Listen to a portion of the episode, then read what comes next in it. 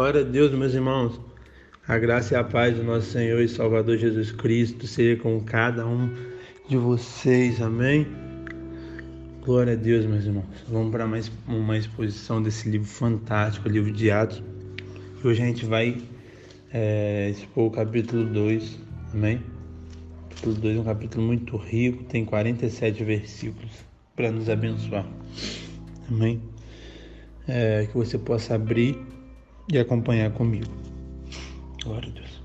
Então, a primeira coisa que a gente vai ver aqui do 1 ao 4, a descida do Espírito Santo. Amém? Primeiro ponto aqui, o significado do Pentecoste, aqui no verso 1 ainda, na parte A, ao cumprir o dia de Pentecostes.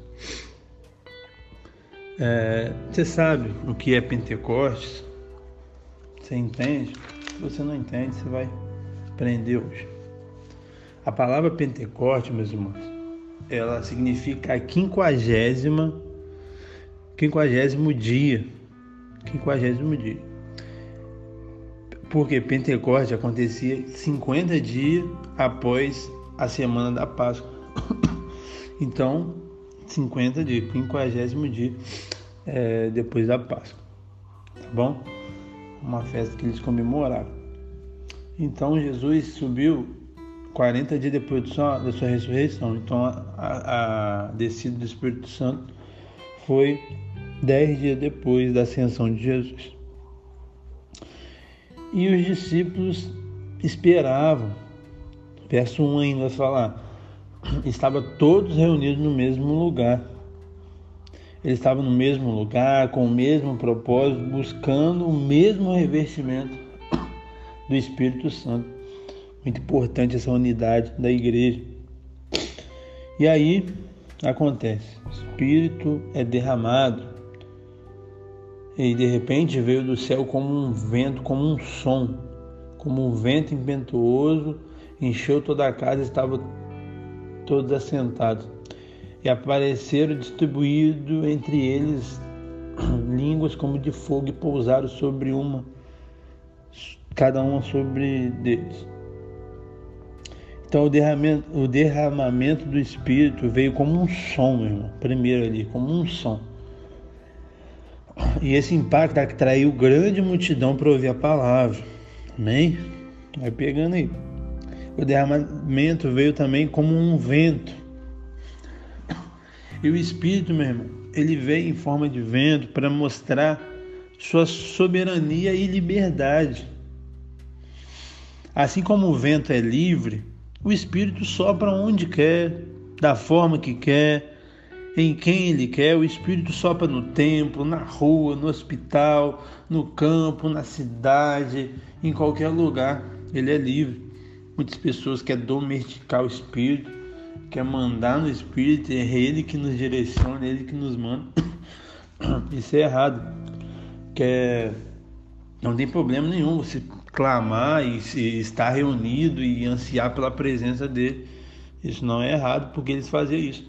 Mas você programar, ó, hoje às oito e meia da noite o Espírito vai batizar todas as pessoas. Não é sobre isso. Ele sopra onde ele quer, como ele quer. Não precisa de estar no templo específico, qualquer lugar. Ele é livre, ele é soberano. Espírito Santo de Deus o derramamento do Espírito veio em línguas como de fogo. O que é o fogo, meu irmão? O fogo, ele ilumina, o fogo purifica um, um metal, um ouro, para ser purificado tem que passar pelo fogo. O fogo, ele aquece e o fogo, meu irmão, ele alastra. Aleluia. E o, ele, o derramamento do Espírito Santo aqui foi um, traz uma experiência pessoal de enchimento do Espírito Santo. E essa a plenitude nos dá o poder para pregar com autoridade. Você vai ver aqui a partir do verso 14 como Pedro pregava com autoridade. Bem? É... Verso 5: Ora, estava habitando em Jerusalém judeus, homem piedoso, vindo de todas as regiões debaixo do céu quando, pois, se fez ouvir a voz, afluía a multidão e se possuía de perplexidade, porquanto cada um ouvia a falar na sua própria língua. Meu Deus! Então todo mundo estava ouvindo a pregação do Evangelho na sua língua. Tinha muitas pessoas de várias regiões. É, aqui no verso 9 vai falar que tinha é, pardos, medos, elemitas, é, naturais da Mesopotâmia, Judéia, Capadócia, Ponto, Ásia, Frígia, Panfilha, Egito, região da Líbia. Então todos tava, tava, é, subiram por causa dessa festa para Jerusalém e eles é, eles falavam outra língua. Então eles estavam ouvindo a pregação do evangelho na língua deles. Olha que coisa maravilhosa. E olha que coisa interessante, você que conhece um pouco a Bíblia. É... Se você não conhece, vou te explicar rapidinho. Lá no Antigo Testamento, em Gênesis, vai falar sobre a Torre de Babel. Torre de Babel é onde pessoas queriam chegar, é, construir um edifício grande, querendo chegar ao céu, para o nome dele ser reconhecido. E ali existia só um idioma. Eles eram unidos, então aquilo estava desenvolvendo e tal. E aí Deus é, acaba com isso e reparte as línguas a partir daquilo. E no Pentecoste foi ao contrário. No Pentecoste, Deus uniu as línguas. Então o Pentecoste foi o oposto de Babel. Em Babel houve dissensão, houve confusão na língua e no Pentecoste houve ajuntamento. Por quê? Babel foi resultado de uma rebeldia contra Deus e Pentecoste foi fruto de oração a Deus. Em Babel, os homens enalteciam seus, seu próprio nome, mas no Pentecoste eles falam da grandeza de Deus. Em Babel, os homens queriam subir ao céu. Em Pentecoste, o céu desceu até os homens. Aleluia! Glória a Deus, meu irmão. Deus é maravilhoso. Deus é lindo. Meu Deus. E aqui Deus rompe a barreira das línguas, das línguas. Todos puderam ouvir a palavra de Deus em sua língua. Olha que coisa maravilhosa e a multidão fica perplexa. E ela reage de algumas formas. Três reações aqui. Primeiro, preconceituosa. Ele fala aqui no verso 7: Não são todos galileus. Galileus eram normalmente pessoas iletradas, mal ou bem não sabia falar nem a língua deles. Então, como que ele estava fazendo, falando outra língua? Ceticismo, Verso 12, eles, eles, alguns não acreditavam. Verso 13, alguns zombaram. Infelizmente, mas amém. E aí, em cima dessa deixa, Pedro vai começar a sua pregação. Então, Pedro, cheio do Espírito Santo, prega. Algo que eu falei ontem e repito hoje: alguém cheio do Espírito Santo vai pregar vai amar, vai cuidar das pessoas, vai ser bênção. Espírito Santo não é só para no momento de culto as pessoas cair, chorar, correr, pular e acabou, não. Eu não estou falando que isso é errado e que isso é mentira, não, isso é verdade. Mas não é só isso. Espírito Santo nos constrange, Espírito Santo nos é, age na gente, nos emociona, nos impulsiona a louvar a Deus num, num culto público e tal, mas não é só isso, é só o começo para você pregar. Então, se eu e você nós nos intitulamos cheio do Espírito Santo, mas a gente não prega para ninguém, a gente não ama, a gente não socorre as pessoas, a gente não faz o bem, a gente não está sendo vida na vida das pessoas, tem muito, algo errado nesse ser cheio do Espírito Santo. Amém? Porque tem, por que eu falo isso? Porque tem muitas pessoas que querem viver de experiência em experiência, de culto em culto. Só quer ir no culto sentir um arrepio, chorar na presença de Deus e acabou. Um culto que não continua na sua casa não foi um culto bom. O culto é uma vez na semana, normalmente nos domingos, durante a semana, mas tradicionalmente vamos botar uma vez na semana. E os outros dias? Ali no culto você fica uma, duas horas assistindo. E, no, e nas outras horas da semana?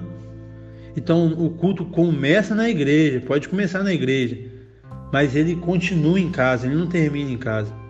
Se você for cheio do Espírito Santo, você vai continuar em casa, amém? Então alguém cheio do Espírito Santo, ele prega a palavra do Senhor. E aí ele usa essa deixa. Ele levantou, ergueu a voz e advertiu: varões judeus, todos habitantes de Jerusalém, tomai conhecimento disso e atentai às minhas palavras. Estes homens não estão embriagados, como vimos pensando, porque é a terceira hora do dia. Eles começavam a contar o dia a partir de 6 horas da manhã, a terceira hora então era 9 horas da manhã. Mas o que acontece isso é por intermédio do profeta Joel. E aí ele profere a profecia de Joel. E olha que coisa interessante, ele pegou uma deixa. Então é, é não tem problema você pegar talvez um, uma discussão atual do mundo ou do, ou do bairro ou da cidade pregar. Não, você pega essa deixa e prega em cima, mas você vai pregar o que você acha? Não, você vai pregar a palavra. Ele pegou é, esse momento, colocou a palavra, ele citou o profeta Joel e continuou pregando. Então, essa que tem que ser a nossa pregação. Uma pregação cristocêntrica. Ele fala aqui no verso 22 sobre a vida de Cristo. Ele fala no verso de 23 sobre a morte de Cristo. A cruz, meu irmão, não foi uma derrota para gente, para Cristo, ela foi uma vitória, ela foi um triunfo. Foi lá que ele gritou: Está consumado, aleluia. Ele fala aqui, do verso 24 ao 32, sobre a ressurreição de Cristo. Eu e você, nós não adoramos um Jesus morto, e sim um Jesus vivo. Verso 24: Deus ressuscitou, rompendo o grilhão da morte, porquanto não era possível que fosse retido por ela. Aleluia! E aqui ele usa mais uma vez a palavra falando de Davi. Então, meu irmão, nossa pregação tem que ser conforme as Escrituras. Nós só somos o comunicador, nós não inventamos nada. Tudo está aqui, por isso que eu amo pregação expositiva. Pregação expositiva não te dá margem para você inventar o que você acredita, não, é a palavra, ponto. Vamos ter esse coração. Glória a Deus, aleluia. 32. A esse Jesus Deus ressuscitou, que todos somos testemunha, aleluia. E aí ele fala do 33 ao 36 da exaltação de Cristo exaltado, pois, a destra de Deus, tendo recebido do Pai a promessa do Espírito Santo, derramou isto que vedes e ouvir. Aleluia! Glória a Deus! Coisa maravilhosa. Deus é maravilhoso mesmo. E nossa pregação tem que ser cristocêntrica. Tem que ser cristocêntrica. E sobre o senhorio de Cristo, ele falou também no verso 30, 36: Esteja absolutamente certo, pois, toda a casa de Israel, que desde que este Jesus que vos crucificar, Deus o fez Senhor e Cristo. Então ele é Senhor, ele é soberano. Então olha como que é uma pregação cristocêntrica. Ele falou da vida de Cristo, da morte de Cristo, da ressurreição de Cristo, da exaltação de Cristo e do senhorio de Cristo. Essa que tem que ser a minha e a sua pregação. E essa pregação foi eficaz, meu irmão. Por que ela foi eficaz, Jean? Porque Pedro não pregou para agradar nem para entreter as pessoas, ele foi direto ao ponto. Meu irmão, essa que tem que ser a nossa pregação. A gente vive num momento, numa sociedade, um cristianismo raso, que a pessoa quer ir para o culto para se sentir bem. Não. Você não tem que ir para o culto para se sentir bem, não. Você tem que ir para o culto para se arrepender dos seus pecados, para você ser renovado, para você ser impulsionado, para ser melhor a cada dia mais. A gente não vive uma igreja de atos por causa disso, por causa talvez das nossas pregações, pregações que amassageiam o ego, pregação que que dá aval para o pecado de estimação. Uma pregação eficaz é uma pregação que não agrada a homens, e sim a Deus, que prega a verdade. E você, se você for um homem ou uma mulher de Deus, você vai gostar dessas pregações. Por quê? Essas pregações é, vão te impulsionar a melhorar como, como pessoa, como cristã, como cristão. Porque a partir do momento que eu não confronto o seu pecado, isso é ruim. Isso é ruim mais para você do que para mim, porque quem está pecando é você. Talvez eu estou errando como um líder, mas se eu não fosse um, um líder, eu estaria, claro, pecando de omissão, mas é você que é o pior da história. Quando alguém passa a mão na sua cabeça e a pessoa está fazendo mal para você.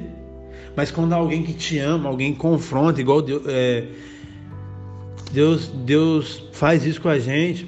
Em Hebreus fala sobre isso, que o Pai só exorta quem ama e Deus nos exorta porque Ele nos ama. Então quem ama exorta. Então a nossa pregação tem que ser essa pregação cristocêntrica, de exortações em alguns pontos para as pessoas se arrepender. Amém? Glória a Deus. Aí, verso 37, né, eles perguntam: é, que, que faremos, irmãos? Aí Pedro fala no 38. Arrependei-vos, cada um de vós, e seja batizado em nome de Jesus para a remissão de pecados, e recebei o dom do Espírito Santo. Antes da gente pregar sobre salvação, irmão, antes dele pregar sobre salvação, ele mostrou que estava perdido. Ninguém entra no céu, isso você tem que entender, ninguém entra no céu sem saber que é pecador. Se você não falar de pecado, a pessoa não vai saber que é pecador, a pessoa acha que é bonzinha, porque ela nunca matou, ela nunca roubou, ela nunca adulterou, ela não tem pecado, não, todos pecaram. Romanos 3, 23. Todos pecaram e destituídos estão da glória de Deus. A lei veio para isso. Paulo fala sobre isso. A lei veio para apontar o pecado, porque sem a lei eu não sabia que eu pecava. Então a gente tem que falar sobre o pecado sim e conduzir as pessoas ao arrependimento. Porque se a gente não der um diagnóstico de doença para alguém, como que a pessoa vai no médico? Se é uma pessoa vai no médico, ela está cheia de problema e o médico fala: Não, você está tudo bem, não fala nada, não. Ela vai voltar e vai continuar vivendo de qualquer maneira e vai morrer. Então, essa pessoa vai na igreja, ouve algo e não entende que ela é pecadora, ela não vai se recorrer, não vai se recorrer a um Salvador que o único que pode perdoar e salvar ela. Então olha como que é forte a pregação sobre o pecado. E quando eu falo isso não é sobre julgar pessoas, a gente não tem poder de, de ser juiz, mas a gente tem que expor as escrituras. E as escrituras vai falar sobre tudo. Amém? E a pregação aqui é eficaz quanto à promessa. Verso 49 Está escrito assim: Pois para vós outros é a promessa, para os filhos e para todos os que ainda estão longe, isto é, o quando o Senhor nosso Deus chama. Com muitas outras palavras, Deus testemunho exortando, dizendo: Salvai-vos dessa geração perversa. Uma pregação cristocêntrica, séria. Glória a Deus pela vida de Pedro. Então, primeiro o povo se volta para Deus, depois o Espírito é derramado, aleluia. E olha que resultado maravilhoso no verso 41. Então os que aceitavam a palavra foram batizados, havendo acréscimo daquele dia de quase 3 mil pessoas, aleluia. Que coisa maravilhosa. Glória a Deus. Amém? E agora aqui, para a gente finalizar do 42 ao 47, a gente vai ver uma igreja cheia do Espírito Santo. Como que é uma igreja cheia do Espírito Santo? viu que o Espírito Santo foi derramado, teve a pregação de Pedro, teve, teve conversão, batismo, e agora como vivia os, os cristãos. Uma igreja do Espírito, cheia do Espírito Santo é primeiramente comprometida com a fidelidade da palavra de Deus. 42, e perseverar na doutrina dos apóstolos. Então, meu irmão, uma igreja cheia do Espírito Santo é uma igreja que ama a palavra, persevera na palavra, que obedece a palavra. Uma igreja cheia do Espírito Santo é uma igreja perseverante na oração. No 42 fala ainda. Nas orações. Então é oração e palavra, igreja cheia do Espírito Santo. Se não tem palavra e oração, tem alguma coisa errada com essa igreja. Outro ponto, tem uma profunda comunhão. Verso 42, 44 e 46 fala aí sobre isso. É, na doutrina dos apóstolos e na comunhão, no partir do pão. e todos creram, estavam juntos e tinham tudo em comum. Olha que coisa maravilhosa. Vendia suas propriedades e bens, distribuindo o produto entre todos, à medida que alguém tinha necessidade. Diariamente perseveraram um, unanimamente no templo, partindo o pão de casa em casa, tomavam as suas refeições com alegria e singeleza de coração. Olha que coisa maravilhosa, meu. Uma igreja cheia do Espírito Santo é assim. Os irmãos se amam profundamente. Eles gostam de estar juntos. Eles gostam e eles partilham seus bens. Meu irmão, acho que isso é uma das coisas mais fortes. Hoje a gente vive uma sociedade egoísta. Uma sociedade onde ninguém quer ajudar o próximo. E na pandemia isso mostrou mais ainda. Tudo é meu, meu, meu. Não, eles vendiam. Olha que isso está fora da nossa realidade. Acho que na nossa cultura é, é difícil até você imaginar isso. Mas eles vendiam suas propriedades e repartiam entre si para ninguém faltar. Por isso que eu sempre falo, se alguém está passando é, necessidade no nosso meio, principalmente na igreja, sendo um membro, é algo inadmissível para a gente. A gente tem que se posicionar e ajudar. Eles estavam no templo, eles estavam no lares, então eles estavam sempre reunidos. Essa que é uma igreja cheia do Espírito Santo. Amém? A gente está trabalhando é, dessa forma online e mesmo assim a comunhão não, perde por causa disso. Porque sempre quando a gente está reunido, você vê que a gente tem uma alegria de estar junto ali. É uma hora, mas é uma hora que voa, que podia ser duas, podia ser três, a gente ama. Isso que é comunhão. Tem muitas pessoas que estão presencialmente e não tem a comunhão que a gente tem online. Amém? Glória a Deus, eu amo muito vocês. Eles adoram a Deus com, com entusiasmo. Verso 47: Louvavam a Deus, contando com a simpatia do povo. Enquanto isso, lhe acrescentava o Senhor dia a dia os que iam ser um salvo.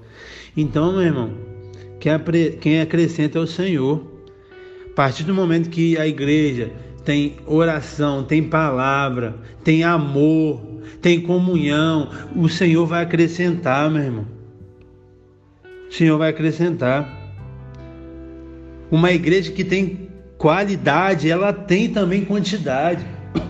Eu sei que existe igreja sem qualidade e com quantidade, porque pregam falso evangelho, pregam que as pessoas querem ouvir e as pessoas vão lá e a igreja está cheia. Eu sei disso. Mas uma igreja séria, ela vai ter quantidade também porque ela está fazendo certo, que é palavra, oração e amor e comunhão. Então a qualidade gera quantidade, mas nem sempre a, a quantidade tem qualidade. Então, primeiro, qualidade, qualidade, qualidade, qualidade.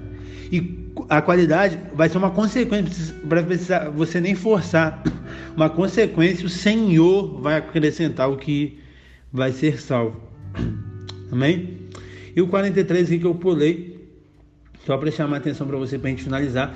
É, em cada alma havia temor, muitos prodígios e sinal eram feitos por intermédio dos apóstolos. Então Deus é um Deus de milagres, ainda hoje. Mas nas nossas igrejas hoje existem dois extremos. É, existe um aqueles que negam os milagres, não acontece, mas milagres cessaram, só foi o período da Bíblia, está errado. Jesus opera milagre hoje ainda. E tem outros que inventam milagre. E os que inventam milagre dá mais respaldo para os que não acreditam continuar não acreditando. E o diabo usa tudo isso. E o povo mesmo perece. Mas, meu irmão, você que não crê, creia. Jesus salva, Jesus cura, Jesus liberta ainda hoje. E você que inventa, meu irmão, se arrependa dos seus pecados. Para que você quer inventar as coisas? Deus vê tudo. Quer impressionar homem para ganhar dinheiro, para ganhar status. Que Deus tenha misericórdia de você. Amém, meu irmão? Que essa exposição possa mesmo ter incendiado seu coração. Isso é ser igreja. Isso é ser cheio do Espírito Santo. Amém? Amanhã a gente expõe o capítulo 3. Que Deus abençoe sua vida, sua casa, sua família. Que se alguma forma esse podcast, esse, esse episódio de hoje né, te abençoe, que você possa compartilhar. Com Deus.